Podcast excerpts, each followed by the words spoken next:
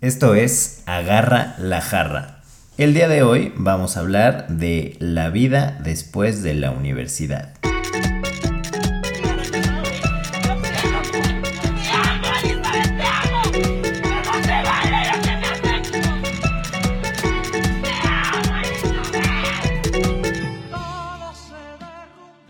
Y con ustedes, Furby Castro. Hola, me da mucho gusto estar aquí nuevamente, sobre todo porque vamos a hablar de un tema que me ha gustado mucho por lo que hemos platicado previamente a la grabación de este episodio. Vamos a hablar lo que ocurre inmediatamente después de la universidad. Y para ello, pues obviamente vino una persona que conozco de la universidad, que éramos muy amigos, seguimos siendo muy buenos amigos, pero tenemos mucho que platicar sobre este tema. Pero antes de saludarte, Maffer, voy a hacer una breve introducción de ti. A ver en qué me equivoco, porque de repente me equivoco con algún dato, pero espero que esta vez no. María Fernanda López es una profesionista del marketing y de la comunicación con experiencia muy vasta en los grandes corporativos.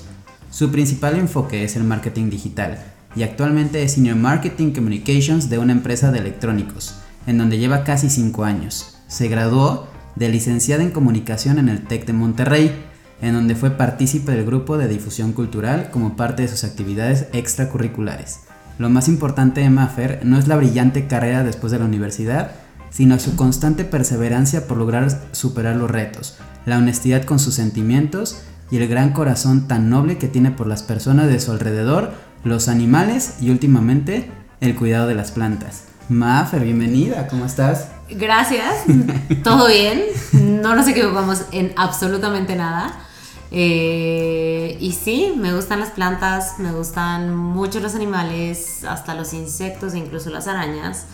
Y pues nada, yo la más feliz de estar aquí. Gracias por invitarme. Pues antes de comenzar, esto es This Just In. That's what she said.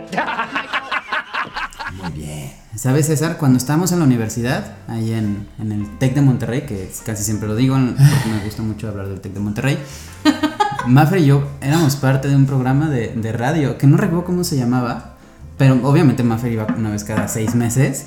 Y varias veces yo me aventaba el programa operando y, y hablando con un amigo y ya, pero me acuerdo muy bien cuando fue, cuando iban grupos musicales del género que a ustedes les gusta, porque a mí no. Bueno, ahí conocí a Canseco. Pero, pero me acuerdo que iban y platicaban y era un programa muy random, pero desde entonces nos ha gustado un poquito la parte de los medios, ¿no? Sí, definitivamente. Eh, yo juraba, bueno, para los que no lo sepan, Forby estudió comunicación, igual que yo. Mm. Eh, en realidad, eh, cuando tú estás ahí y que no tienes idea de lo que viene en el mundo, te, preguntan, ¿a qué te quieres dedicar, no? O sea, comunicación de medios o organizacional. Y yo decía, yo corpo, organizacional. Y cada vez que metía una optativa, siempre la hacía de medios. Siempre hacía o producción de radio, producción de tele, producción de cine. Pero en realidad, o sea, como que, como que nunca entendí bien que la corporativa tendría que haber sido otra cosa. Y sin embargo, ahora estoy, como bien lo dijiste, dentro del mundo corporativo. Eh, y gran parte de las cosas como divertidas es justo, o sea, llegaban, eh, en realidad los que tenían el, el programa de radio, eran otros dos amigos de la universidad mm, y Rafa. Rafa y Rex. Saludos bueno Rex nunca iba o sea bueno por eso iba yo. Rafa eh, que, que, ojalá que escuche esto que está ahora, ahora está en París ese muchachito. Pero bueno eh, y sí, y él y ellos justo conseguían como todos los contactos con estas bandas que, que en ese entonces, porque ahora Canseco, pues, bueno, sigue siendo súper indie. No, acaban de regresar. Bueno, pero ahora es como vintage indie, ¿no? Sí, sí, sí. Ya está de, moda ser viejo. Sí, ya está de moda ser viejo. Gran grupo. Y, y sí, recuerdo súper bien, por ahí debe haber varias fotos. Qué mal outfit traía ese día, pero, pero todo bien. Sí, me acuerdo cuando fue Kudaya a la estación de radio del TEC de Monterrey. Pero sí, como dice Maffer, la verdad es que yo creo que comunicación, no voy a hablar de otras carreras, pero comunicación era como una parte divertida y, jalabas a donde estaban tus amigos. Probablemente pudimos haberle sacado más provecho. No recuerdo las materias de optativa de organizacional, yo también me fui por medios.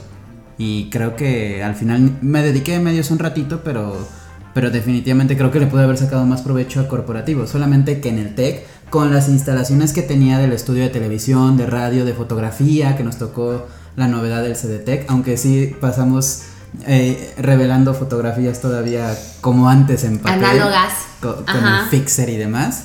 Pero creo que se, se disfrutó mucho. De hecho, en cine estuvimos en equipos diferentes y yo grabé en una cámara análoga y ustedes hicieron una maravilla de edición con el gato En de digital, Fran. claro. Perfecto. Eh, sí, no, ¿por qué te fuiste a otro equipo? Muy mal. Eh, pero bueno, porque aparte de Córdoba, el nuestro fue muy bueno. Pero es que sabía que es que acá como eran pocas personas y sabía que podía hacer mucho más. Tomé el rol de, del editor, entonces sabía que razón. sí.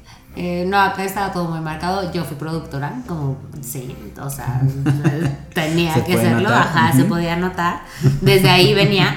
Pero fíjate que es muy chistoso porque a mí creo que la universidad me trajo algo que es muy.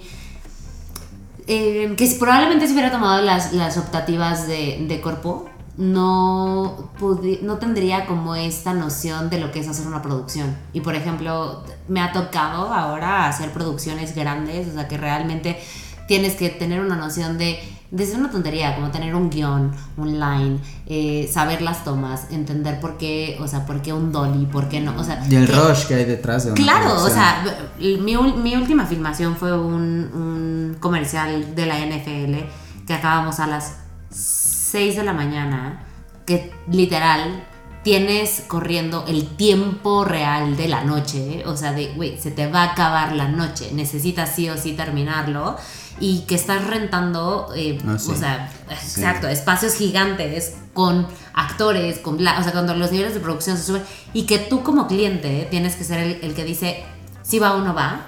Si no hubiera sabido producción, no hubiera podido hacer 100%. ese, ese corte. Entonces, sí estoy de acuerdo que, que las optativas corporativas probablemente me hubieran funcionado, pero para lo que hoy hago, creo que el simple hecho de tener las bases de producción me hacía mucho más ecuánime en las decisiones que tomaba y no era no caías como en esta parte de clientitis de o sea porque está decidiendo algo que no hace sentido con la edición con lo que viene con sabes entonces creo que estuvo bien.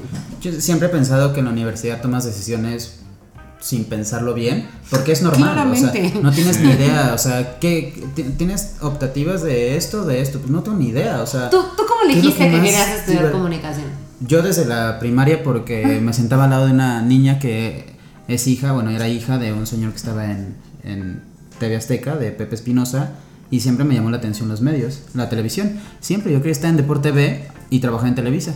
tú qué Imagínate. estudiaste Yo estudié imagen pública, pero estaba entre publicidad y gastronomía. Hasta que un día vi en la, no sé, en, en el periódico, como todo lo que abarcaba imagen pública, que es, o sea, es, es como un diferente tipo de comunicación, no deja de ser Es comunicación. cierto, lo viste en una película. No, no, ¿Cómo- eso cómo fue? La de después. Mi encuentro conmigo. Mi encuentro conmigo. No, eso fue después. Pero, pero también eso me decidió. Ver a Bruce Willis. Yo dije, quiero ser como Bruce Willis. Y de hecho, sí, ahora lo que hago es muy parecido a lo de Bruce Willis. Y no es queja para nada. Pero. Pero justo algo que, que me pasó con las personas con las que compartí era que ya se habían tomado como un año sabático, dos años sabáticos, porque realmente dijeron, voy a pausar para saber para qué soy bueno, qué me gusta, qué no me gusta y, saber qué onda, porque muchas veces como que solo nos aventamos y siento que también por eso muchas veces la gente como que se arrepienta o termina, empieza estudiando contabilidad y termina siendo comunicólogo. a ver una de nuestras mejores amigas de la universidad acabó la carrera y ahora es doctora Pero un, des- cirujano un desmadre en no no ajá o sea, sí cañón Y sabe mucho, o sea, platicas Sí. y todavía se acuerda Y es de- buenísima. de, Sí, comunicación. tengo una amiga que es nutrióloga ahora, o sea, igual. Sí, claro. Y uh, bueno, por ejemplo, si a mí me preguntaran cómo fue que yo llegué a comunicación, yo llegué de cagada, pues, o sea, no, no fue algo que dijera, es lo que quiero, no lo tenía marcado como tú, no tuve una inspiración, no entre esto y el otro, o sea, en realidad me acuerdo perfecto en quinto de prepa que de repente te van a, te dicen, oye, el próximo año tienes que escoger un área, ¿no? Ah, Entonces, áreas, área 1, sí. área 2, área 3, área 4. Y ya sabes que es como de. O sea, y había gente que lo tenía clarísimo. Sí, yo, área 4 humanidades, ¿no? Área 3, no sé qué. Y yo decía, a ver, ¿dónde va a estar la gente que menos mal me cae? No, A o ver, sea, si aquí ya cuatro, ¿no? puedo escoger dónde hay gente que no me cae mal, me voy a ir al, al área en donde yo crea que me la voy a pasar mejor en mi último año de prepa. Y yo estudié en área 1, físico matemático. Madre de Wow. Entonces, sí, y la amé. O sea, yo Wow. soy, soy mucho más numérica de lo que pudieras creer. Eh, sí, no parece, pero sí, sí, sí. Los números. y No, bueno, ahorita me queda claro, marketing necesita números también 100%. 100%, sí, Sí. sí. Pero justo la decisión de, de- de estudiar eh, comunicación cayó un poco por, por, o sea, en realidad yo quería estudiar teatro. Eso es lo que yo quería hacer. Y de hecho en el TEC estuve en teatro, hice muchas obras de teatro y estaban muchas cosas como artísticas. Hice, no sé, teatro, o sea, teatro desde que era niña. Entonces realmente yo quería estudiar teatro y cuando yo llegué a mi casa y le dije a mi papá, papá, quiero estudiar teatro, mi papá me dijo, mi amor, ve, si quedas en la UNAM, te quedas. Si yo te pago la universidad, no vas a estudiar teatro. Ah, y entonces... sí. Fui, no quedé, claramente. y eh, después de estudiar área 1 y ser como tan cuadrada y tan, tan como, o sea, literal, físico-matemático, dije, no quiero esto. No quiero ser ingeniero. No quiero estar calculando miles de cosas. Cuando menos me di cuenta, mi vida se volvió una hoja de Excel en donde estoy ahí todo el tiempo. Pero bueno, cuando fui a buscar como qué quería estudiar, en realidad lo que hice fue cuál tiene menos mates. Y no creas que me gradué con malas calificaciones de sexto de prepa y no las sufrí. Simplemente cuando me puse a pensar en qué quería hacer, decidí que no quería que mi vida girara alrededor del número. Y esa es otra pregunta. eh, no solamente qué vas a estudiar, sino en dónde lo quieres estudiar. Ah, sí. Bueno, yo estuve, o sea que yo estuve ahí en el prepa y prácticamente para mí no tenía otra opción. Pero ustedes que sí se cambiaron de la prepa a otra universidad, ¿tardaron mucho? eh, ¿Hicieron research de no, algo? No, No. cero. ¿Cómo llegaron a las universidades donde estudiaron? Yo sabía que quería estudiar en el TEC desde siempre. Mi hermana estudió marketing en el TEC. Entonces, mi hermana me lleva seis años. Entonces, para mí es mi gran heroína de vida. Entonces, básicamente, yo iba a todos los juegos de borregos Mm. desde que estaba en la secundaria. Entonces, para mí era como, yo voy a estudiar en el TEC. De hecho, cuando quería estudiar teatro, como el TEC no tenía teatro, eh, busqué por primera vez a qué universidad me quería ir. Y de hecho, me quería ir a la UTLA. Y mi papá dijo, güey, no hay- o sea, ni de pedo te vas a ir a vivir a Puebla. O sea, no, no hay forma. No te vas a ir a Puebla, no vas a estudiar teatro, o sea, no. Entonces, pues me dijo, a ver, en Ciudad de México, la que quieras, donde quieras. Y en el momento que dije, bueno, a ver, ok, ya, me quedo aquí. Sí, porque, pues sí, está bien, no me voy a ir a ningún lado, me quedo. Y nunca, o sea, nunca hubo una duda de irme al TEC. Y hoy lo agradezco Sí, con 100%. todo mi ser. Volvería a estudiar en el TEC. La carrera, la maestría no lo sé, pero la carrera sí. ¿Tú cómo llegaste a la universidad? Es que es ¿Y la única. ¿Dónde estudiaste? O sea, literalmente la, el colegio de consultores en imagen pública es lo único que da imagen pública como licenciatura. Todo lo demás, que solo hay otros dos lugares, son diplomados o ya hay una en Monterrey que es carrera técnica, pero imagen pública o consultoría en imagen pública solo lo daba un lugar, entonces no hubo, o sea, no, no hubo mucho de dónde escoger. Y la otra justo, eh, para gastronomía era como el claustro y para publicidad creo que era el centro de comunicación, no sé qué. Pero los descarté rapidísimo. O sea, fue como imagen pública, imagen pública y ya. O sea, eso fue como en septiembre y yo estaba aplicando en octubre. No, no hubo mucho. Y pues ya la pregunta de la noche es, ¿qué pasa después de que se graduaron? De que ya tienen sus sueños, de que ya sabían qué hacer. Bueno, muchos trabajan antes de graduarse, no fue mi caso. El tuyo Tampoco el ¿verdad? mío. El tuyo. No, jamás. Yo fui una de gana hasta muchos años. Yo después. trabajé después de graduarme. ¿Qué, qué, qué veían? Yo busqué trabajo. ¿Cómo lo hicieron? ¿En dónde empezaron a buscar? ¿A, a- a qué empresas aplicaron? ¿Se metieron a OCC porque no existía LinkedIn? Era OCC. ¿Qué hicieron después? Ay, conmigo fue un poco complicado porque yo desde siempre quise ser independiente.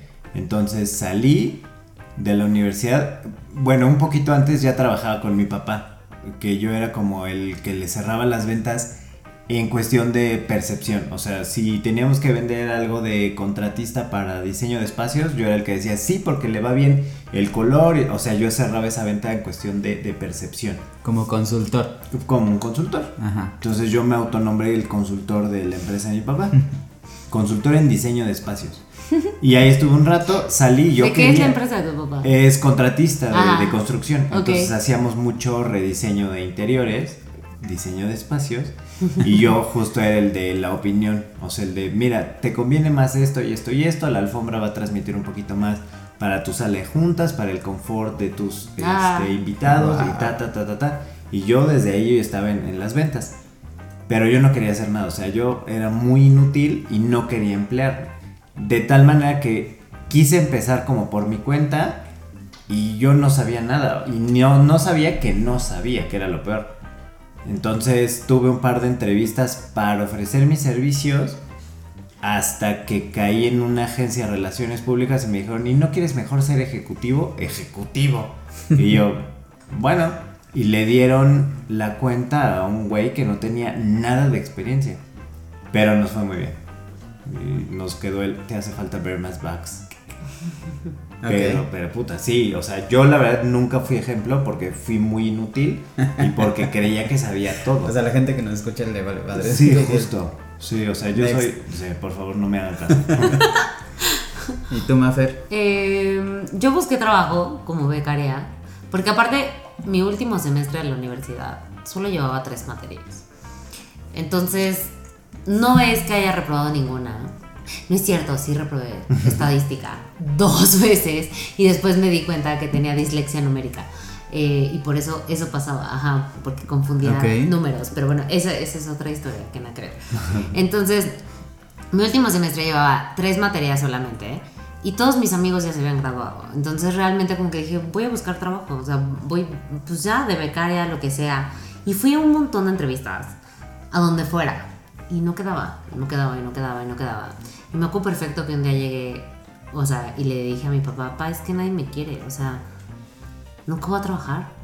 Y, o sea, y muy consternada, porque realmente pues todos mis amigos ya tenían trabajo, porque todos ya se habían graduado y yo solamente tenía tres materias y una era en línea, o sea, ni siquiera era como, como que realmente tuviera que pasar tanto tiempo. Entonces, eh, me acuerdo perfecto que, que el consuelo de esa vez mi papá me dijo, mi amor, tu mejor trabajo es ser mi hija y después vas a ver que alguien te va a encontrar y vas a estar bien, ¿no? Entonces... Gran gran, quote. gran consejo, sí. Eh, y justo me dijo, en cuanto encuentres trabajo, nunca más vas a dejar de trabajar. Entonces no te preocupes por eso. En ese momento dije, ay, solo lo dice para consolarme. ¿eh? 10, 12 años después, la verdad es que desde que encontré mi primer trabajo nunca he dejado de trabajar. Eh, y casualmente mi primer trabajo fue porque mi último semestre en la universidad estaba muy aburrida y entonces pasaba muchísimo tiempo con mi celular, con mi Blackberry, de hecho. Era una Blackberry morada famosísimas, preciosa. Y básicamente eh, me la pasaba tuiteando y tuiteaba tonterías todo el tiempo. Y, y- y era esa época donde como que todo el mundo hablaba de Twitter, pero nadie entendía Twitter y entonces como que la gente era como, ajá, pero eh, escuché el tweet. O cómo va lo del tweet. O sea, era como, en realidad no, o sea, como que nadie entendía que, güey, era así un copy de 140 caracteres y ya está, ¿no? Y tenía una amiga que trabajaba en una consultoría en tecnologías de la información. ¿Qué significa eso? Miles de cosas y a la vez nada. Pero bueno, eh, trabajaba en, en esta consultoría y su jefe, que era el CEO de esta empresa, quería entender Twitter. O sea, quería, o sea, porque decía, es que necesito que alguien venga y me lo explique, o sea, que alguien me dé clases de Twitter. Y entonces, pues yo dije, bueno, voy a hacer una presentación donde explique qué es Twitter, ¿no? Yo, Twitter, ¿no? Twitter.com, ¿ya? este, y, y fui y le expliqué al jefe de mi amiga que era Twitter. Eh, fue una junta, que ahora que lo pienso, no sabía que había ido a una junta, en la cual me iban a pagar, no sé, 200 pesos, 100 pesos, ni siquiera sé cuánto, o sea, ni siquiera me acuerdo de cuánto era. Y por, por irle a dar clases de Twitter. Y cuando me dijo, oye, ¿y ¿en qué trabajas? O sea, tú, tú, tan twittera, ¿A qué tan te sabe dedicas? toda de Ah. Twitter, ¿no? O sea, ¿a qué te dedicas? Le dije, no, pues yo me graduó. ¿Qué día es hoy? Miércoles. El viernes. El viernes es mi última clase. La verdad no tengo trabajo eh, y pues apenas me voy a poner a buscar. Mira, qué interesante. Y.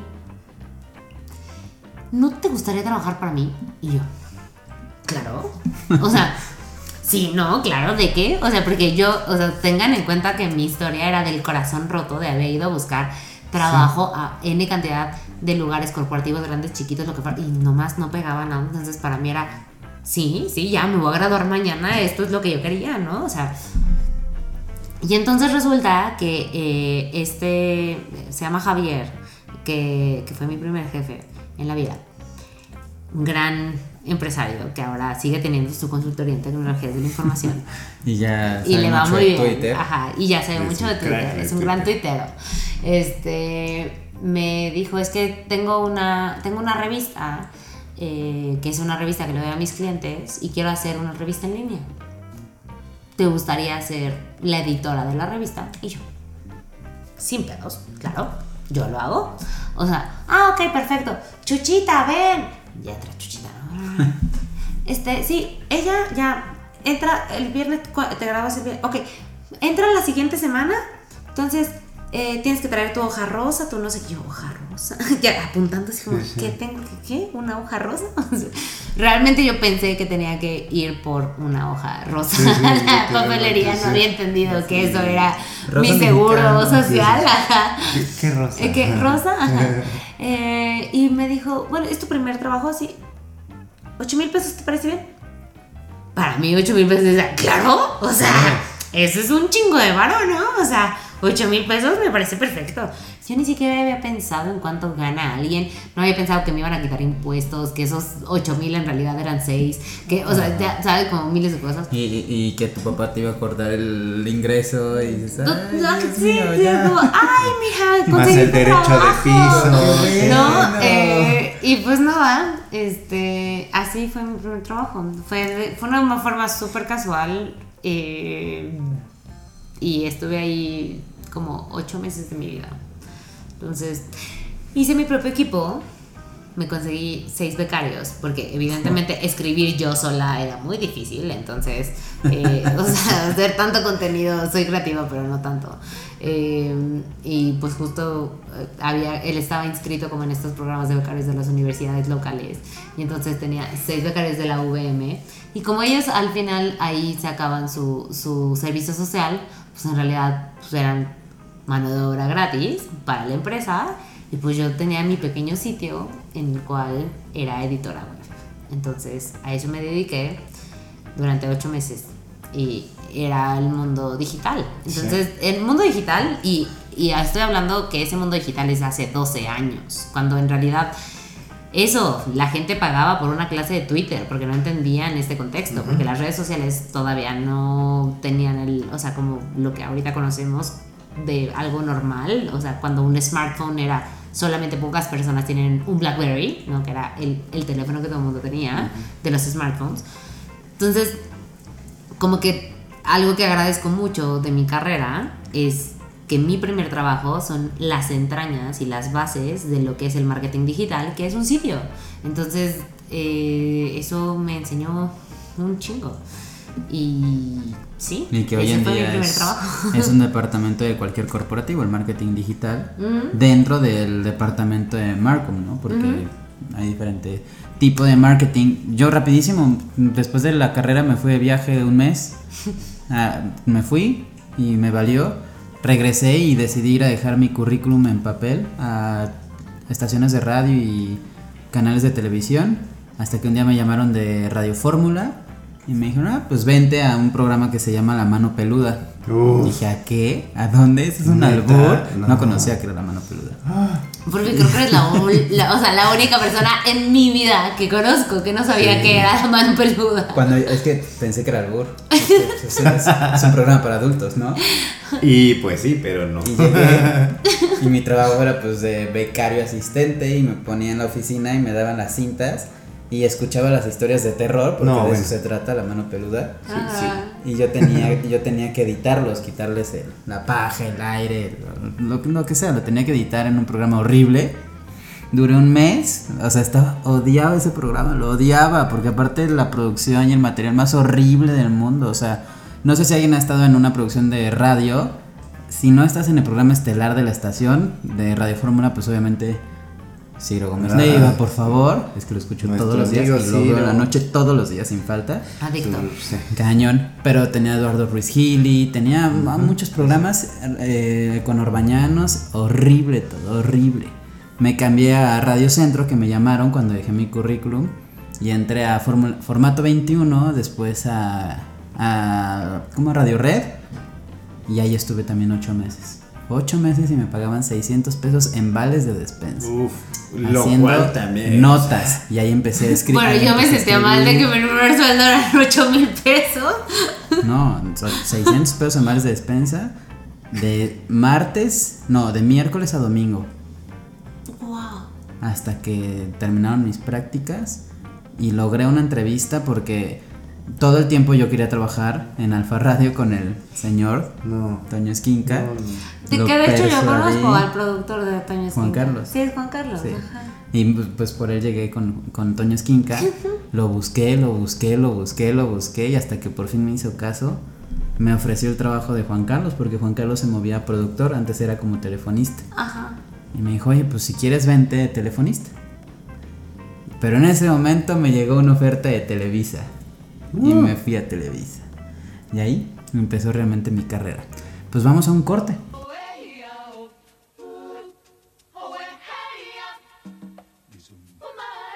Nuevos sabores.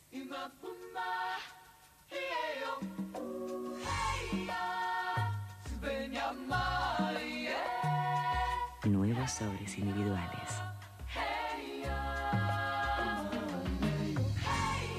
El verdadero sabor a frutas solo lo tiene Clyde. Y Clyde no tiene azúcar. Excelente, pues ya estamos en la sección Out of context.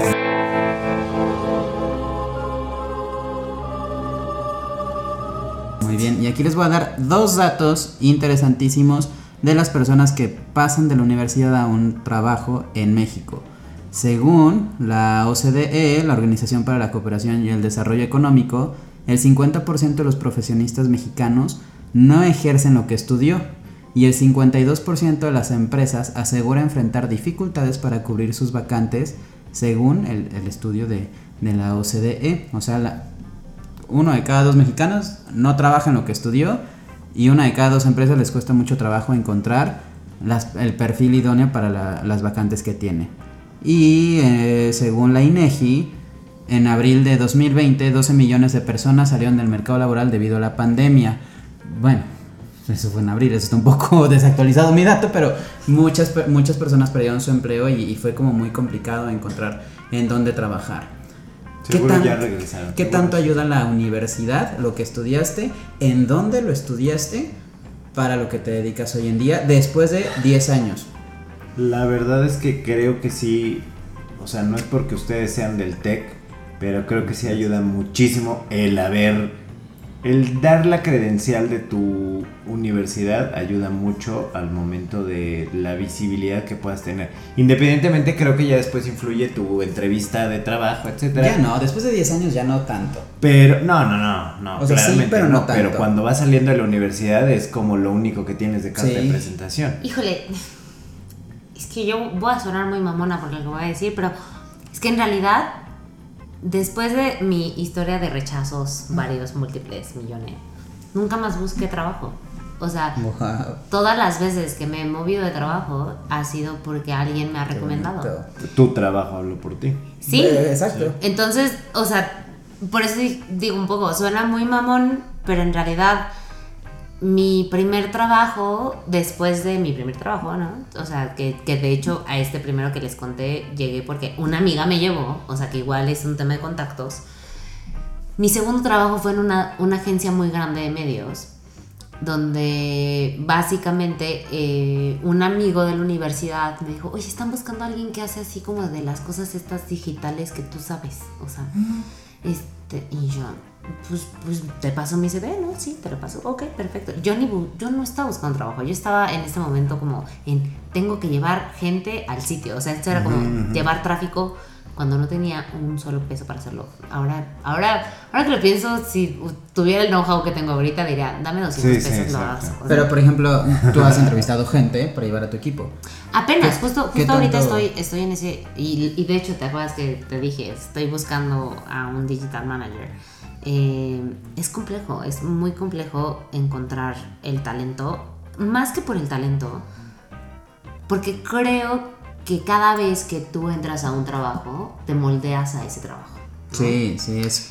Y la mayoría de las personas, cuando ya estás buscando un talento que entre, lo ideal o lo que piensas o, o los requerimientos que tienes en tu cabeza es un plug and play. O sea, es alguien que llegue y le, así literal, lo enchufes y ya no tengas, o sea, no tengas que hacer tanto. Porque esta es la otra cosa, desarrollar talento es muy complejo.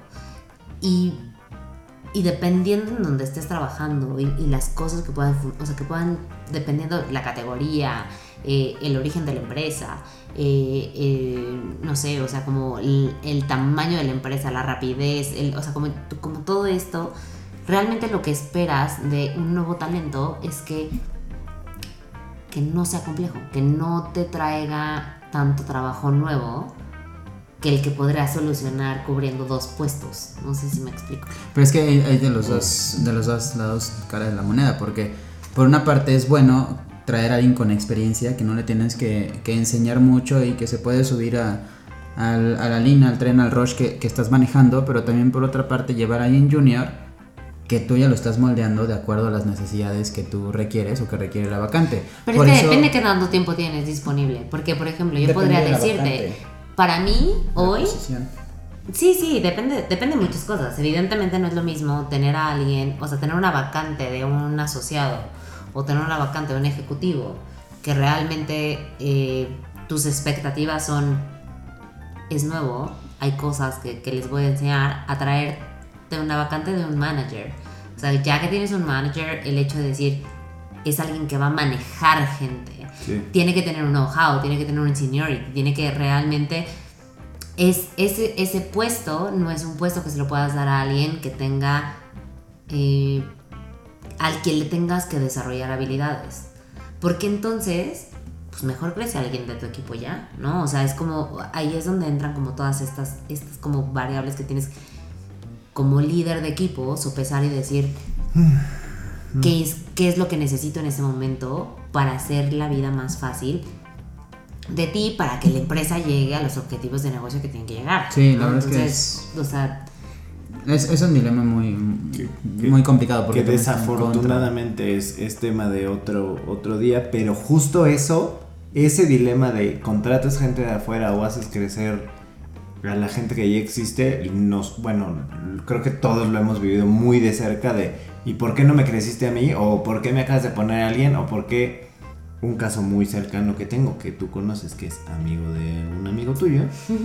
Él salió en un nivel bajo y fue un zigzag, o sea, se fue a otra empresa y regresó a la competencia con un puesto mucho más alto del que mucho, en el que muchos estaban aplicando, o sea, en el que mucho, mucha gente que ya llevaba un buen rato ahí estaba aplicando, pero él le supo jugar sus cartas y mis respetos, pero insisto, sí, y también es muy común que, la- que las empresas se roben el talento de sus competencias. Sí, pero sí, o sea, desafortunadamente sí, que también eso sé es, si es parte de lo que desafortunadamente, dices. ¿eh? Exacto, porque es parte de lo que dices, Pero- ya los agarras ya curtidos. Pero ahí juega también muchas cosas. O sea, juega desde. Ya eso es problema de la empresa también, crear lealtad. Y también saber de una buena entrevista de qué tipo de persona. Digo, al final todo el mundo tiene derecho a irse al trabajo que mejor le convenga. Pero pues también creo que juega un poquito la parte. O sea, ustedes nunca han renunciado a una oportunidad que les hayan ofrecido por quedarse en donde están por. No por lealtad, sino porque se sienten bien. O sea. Sí, claro, o sea, estando, estando en donde estoy en este momento, eh, que realmente es complejo, ¿no? O sea, que hay, es mucha presión y es una empresa que sé que tiene muy mala reputación en, en temas del trabajo. Sí, sí, sí. Es, es que trabajar en empresas asiáticas es complejo. ¿no? Y como mujer es muy complejo. Entonces, sí, sí. eh, tienes que tener cierto nivel de resiliencia muy alto y como mucha seguridad y mucha inteligencia emocional como para eh, no tomarte nada personal. Y como el choque de culturas es completamente real.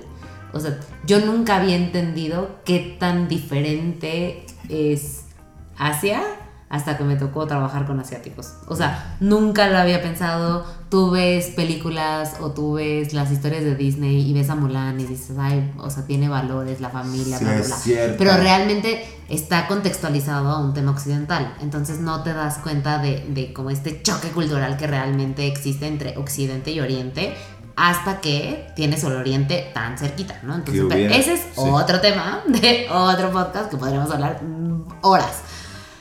Pero eh, lo que sí es, o sea, como hay muchas cosas que tienes que tomar en cuenta cuando, cuando haces como, como este proceso de encontrar eh, el talento, porque tienes que también ver si su personalidad va a ser feliz en este ambiente, si, si va a tener como como las capacidades humanas y, y no por decir que alguien ni por delimitar que alguien es menos o más, sino más bien porque hay habilidades o hay personas que funcionan mejor en ciertos aspectos o con ciertas características que otros. Y, y- y es tan sencillo como a ti te gusta el color azul y a mí me gusta el color rosa. O sea, es como... No es un... Es, Sí. es, es así. Sí, totalmente. Pues vamos a la última sección. Ah, no, tercera sección. Por favor, y ya sé que no aplauden. Ya sé que no aplauden. Y aquí les voy a hacer un par de preguntas a cada uno. Bueno, a Mafer le vamos a hacer tres, porque es la invitada. Para que puedan contestar lo más amplio que gusten hacerlo. Entonces, Mafer, ¿para ti qué es más importante en como ahorita que te estás desarrollando todavía en tu parte profesional? ¿Ser cabeza de ratón o cola de león? Cabeza de ratón. ¿No cómo? ¿Cabeza de ratón? Sí, sí. O, cola de león. Pues siempre cabeza, ¿no? O sea, mejor pensar Eh, siempre. es- no hay ninguna correcta e incorrecta, la verdad es que la he preguntado muchas veces y créeme que estamos 50-50. Ok, a ver, yo En una sería empresa, en, una empresa. eh, y pensando en, en- en el contexto en, el- en en el tu que empresa, yo. En, ajá. el- ajá, en contexto en el que yo la- estoy. Es un contexto en el cual el- la gente en donde está, si no demuestras, te vas. Es así de sencillo. Es una empresa en la cual, previo a trabajar en donde estoy, en todas las otras empresas que yo había trabajado, el que corrieran gente era nunca pasa, 10 a- o cosas muy grandes, o sea, un, un algo mal hecho muy, muy en grande, ¿no? Y en cambio, acá hay recortes anuales. Y hay recortes de, ¿diste el número o no lo diste? Si no lo diste, te vas. ¿Lo diste? Te quedas. Entonces, creo que eso yo no podría hacerlo si no tuviera la cabeza en donde la tengo que tener. Y entonces realmente para mí, como el tema de, de aunque sea chiquita, porque yo llegué a una empresa asiática siendo mujer, sí con un puesto de, gerencia medio, en el cual crecí dos veces, y eso solo lo haces demostrando. Entonces, hoy he logrado subir dos veces de puesto en una empresa asiática, que eso es muy difícil para ser mujer. Eh, además de eso, me pagaron el IPADE. Entonces, el simple hecho de que una empresa invierta en ti a un nivel de top management es muy difícil en mexicana, asiática, lo que sea. qué interesante. Y ahora es- me acaban de pagar un segundo máster en el IS, que el IS es la escuela de negocios más grande Sí. de Brasil. Entonces, eh, básicamente estas cosas se logran desde ser chiquita, como un ratoncito con una gran cabeza. No, pero al final sería como cola de león, porque cabeza de ratón es- ya no tienes a dónde crecer. Y cola de león, pues si empiezas desde abajo. Pero no sé, pues- velo desde las perspectivas Sí, que quieras. exacto. Para mí la cola de león es como, ah, pues ya está por ahí. Y para mí la cabeza es como, está encontrando por dónde el ratoncito subir. también o sea, puede, puede ser una buena eh, no sé. analogía. ok. Estoy de acuerdo. César, Yes. ¿cuál fue el día que cambió tu vida después de la universidad?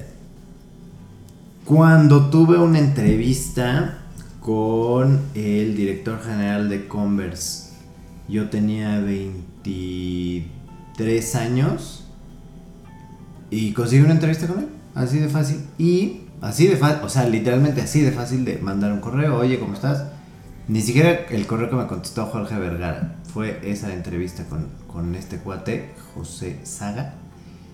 Y la plática que tuve con él, o sea, el pitch fue de como 10 minutos y los otros 40 minutos de plática fueron enriquecedores cañones para mi carrera justo, o sea, no para, para la carrera de universidad, sino para la carrera laboral, para la carrera de vida, porque te vas dando cuenta, ok, ¿qué sé hacer? ¿Para qué soy bueno? ¿Qué, qué puedo mejorar?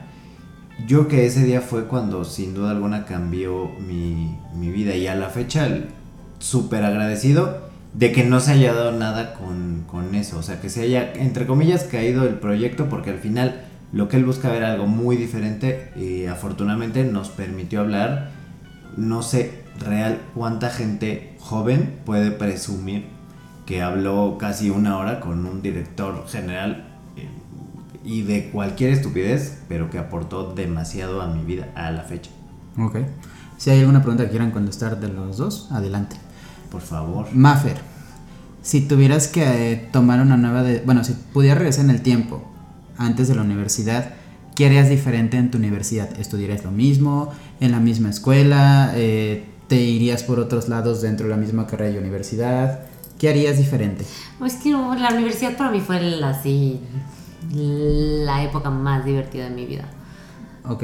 Entonces, eh, cambiarla me, me causa mucho ruido mental porque si no fuera por lo que hice, estudié en la escuela, los amigos, los conectes, los... O sea, como toda esa parte. ¿eh? A, mí, a mí estudiar comunicación realmente me, me transformó radicalmente. Antes de eso, la verdad es que era una persona muy odiosa, con cosas muy tontas en la cabeza, desde mi propia perspectiva. No, no estoy diciendo que quien lo crea que tenga esas prioridades sean así, pero eran, eran prioridades muy superfluas. O sea, todo lo que me importaba en ese entonces era eh, muy puberto desde ahora que lo pienso. Entonces, cuando estudié comunicación empecé a entender el mundo, empecé a entender eh, pensamientos, filosofía, sociología, historia, arte, eh, entender los contextos de lo que significa la comunicación per se y lo importante que es eh, un punto, una coma, un, o sea, cómo funciona la semiótica, cuáles son las señales, cuáles, o sea, como y entonces imagínate a una niña mimada que siempre había tenido absolutamente todo en su vida, poder decir, la sociología está cañona, ¿no? O sea, o poder voltear y, entender por qué el arte es arte y por qué eh, existen como todas estas variables de pensamiento que te pueden hacer una persona más integral y que hoy, por ejemplo, antes yo tenía estigmas muy o sea, muy marcado sobre la gente, sobre cómo eran, sobre quiénes eran, de acuerdo a mis propios estándares. Y hoy lo que hizo mi carrera es bajar como eso y entender que la gente es gente, es humana, tiene contextos, tiene matices, tiene, no hay buenos, no hay malos, hay, hay como blancos negros, no, no hay nacos, no hay fresas, no, o sea, como, porque los mexicanos somos mucho de encasillar, ¿no? Y, etiquetar y exitoso, no exitoso, white sican, eh, naco, eh, Ahora, chairo, fifi. chairo, fifi, exacto, o sea, como caemos mucho en esto, pero en realidad descontextualizamos mucho a las personas y ya cuando realmente te haces como esta mentalidad en, a ver, todo tiene un porqué, todo tiene un hacia dónde y realmente entender como los para qué es de la vida. Eso nunca lo hubiera logrado si no hubiera estado comunicación en el TEC de Monterrey. Así que no, no lo cambiaría. Ese, Amo ese final estuvo interesante. Hermoso, hermoso. César, pregunta rara, difícil, a ver si le entiendes el sentido en que la, la escribí. ¿En qué miente la universidad? No sé si eh, para Está mí buena. no es mentir, sino omitir la verdad. Hoy precisamente. Como diría el maestro Ricardo Arjona, que lo cito cada, Parece cada que sí, sí, puedo. parece que estamos citándolo. ¿Sabes por qué? Porque realmente eso tengo que hacer un pequeño paréntesis porque justo una de las cosas que hemos platicado que yo sí hubiera hecho antes es trabajar antes. O sea, real aprender a, a ganarme la vida, a tratar clientes, a ser becario, a que me trataran mal entre comillas porque después me trataron mal. Pero a Bueno, tiene que ver con el trabajo, con- Luego te cuento. Luego te cuento. Saludo a mi ex jefe. Este.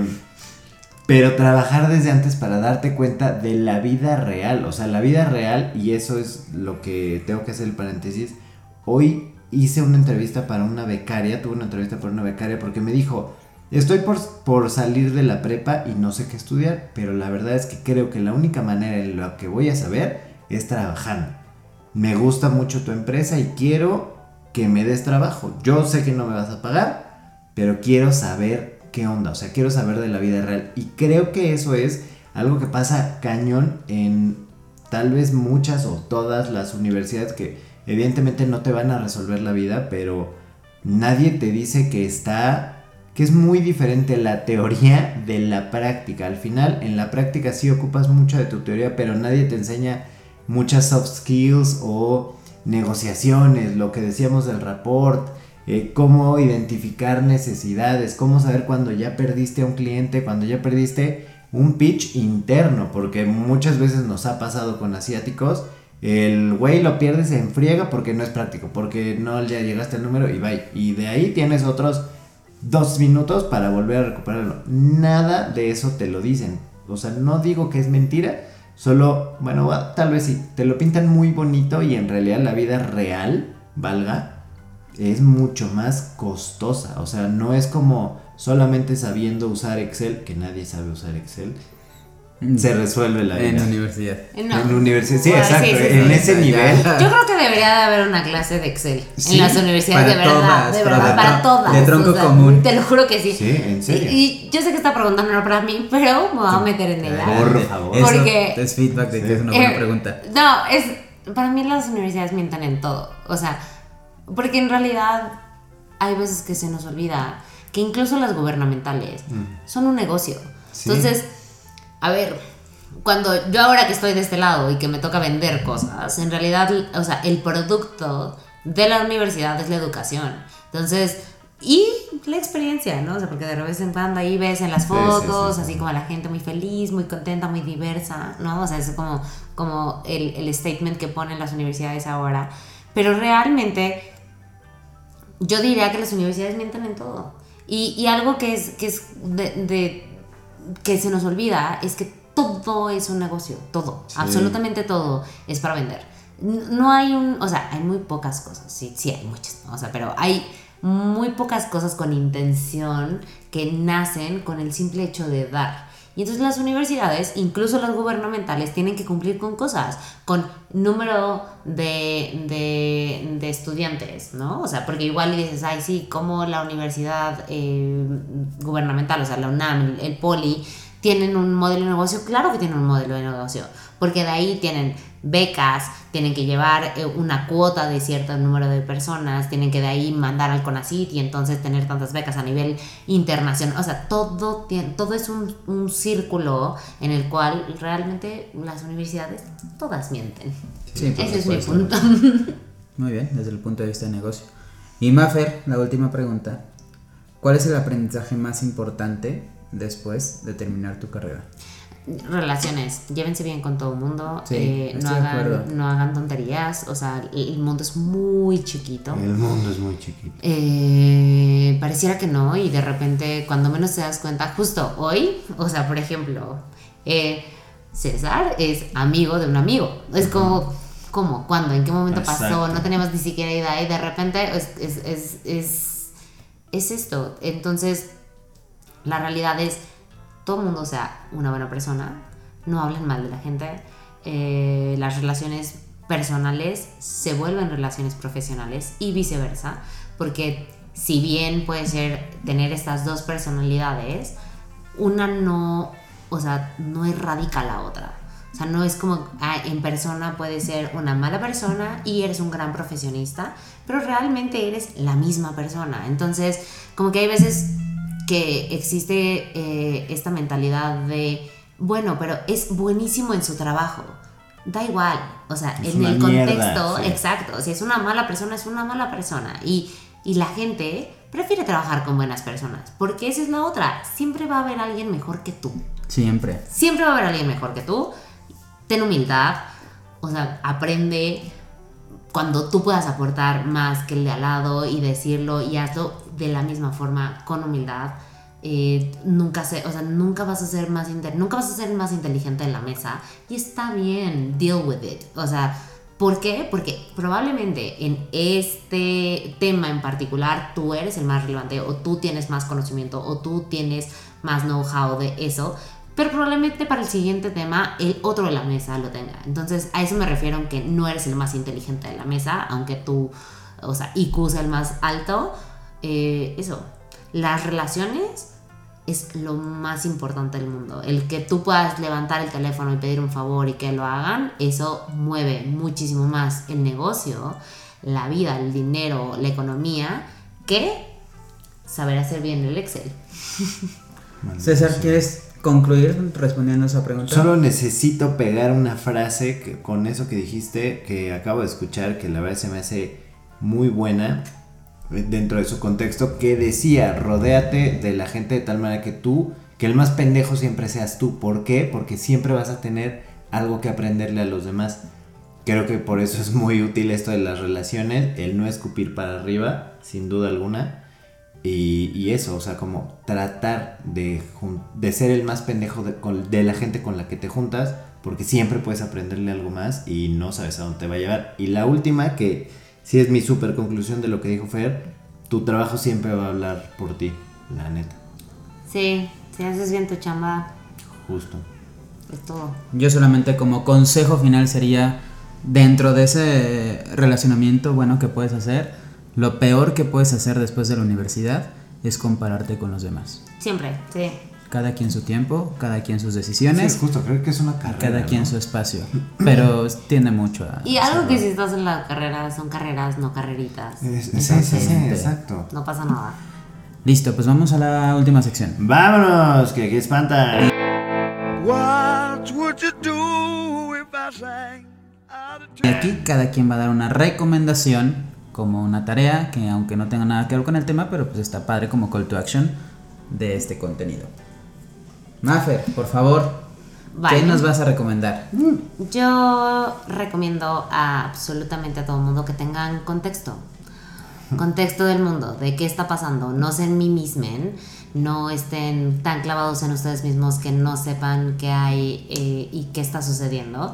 Entonces les recomiendo El Brief, que es un podcast en el cual son 20 minutos, no más, en el cual literal serán briefeados sobre las noticias más importantes en México y en el mundo.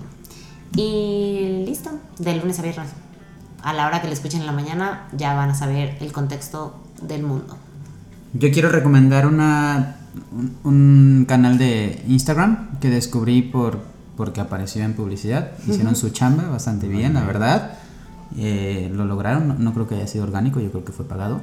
Pero se llama Reset Your Mind, que son unas tarjetas, son 40 tarjetas, sacas una cada día, entonces son 40 días. Y la verdad es que ayuda mucho para hacer reflexión, todas las personas que quieren hacer meditación. De hecho, hace la recomendación que la leas en algún momento de tu vida donde quieras meditar, piensas en, en la instrucción o en el propósito del día y muchas veces te llevas una sorpresa porque la tarjeta tiene todo que ver con lo que pasó contigo un día anterior. Se la recomiendo, está en Instagram, reset-your-mind- o sea, sí, se la volaron, pero así se llama. Ya estaban todos los otros. Sí, yo creo que ya miren. Reset Your Mind, pero bueno. Que está muy bueno para ese tema del mindfulness y, y la, el egoísmo que tenemos de que creemos que todos los mensajes son para nosotros. Realmente esos mensajes sí son para nosotros. y, y está muy cañón cómo lo podemos aplicar a nuestra vida. Mi recomendación no tiene nada que ver con absolutamente nada. Creo Qué que bueno. incluso ya la había hecho, pero pero necesito La reiteramos, decirlo. O sea, la reitero nuevamente. Cuestión de tiempo. About time. No, eh, Drive. Creo que nunca he recomendado Drive. La Y de siempre Drive- hablo Drive de to Drive. Survive. No, Drive. Ah, no, Drive. Es mi La serie. mejor historia de amor que he podido ver. Drive con Ryan Gosling.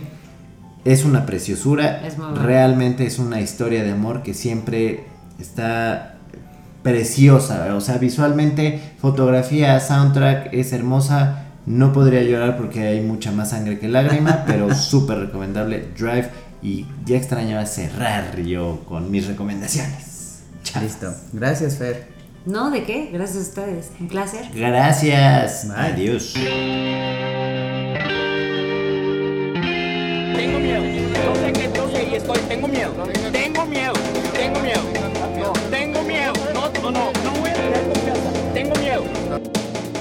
Agarra y que me dice, dice, dice, no, dice, ¿vas a ir?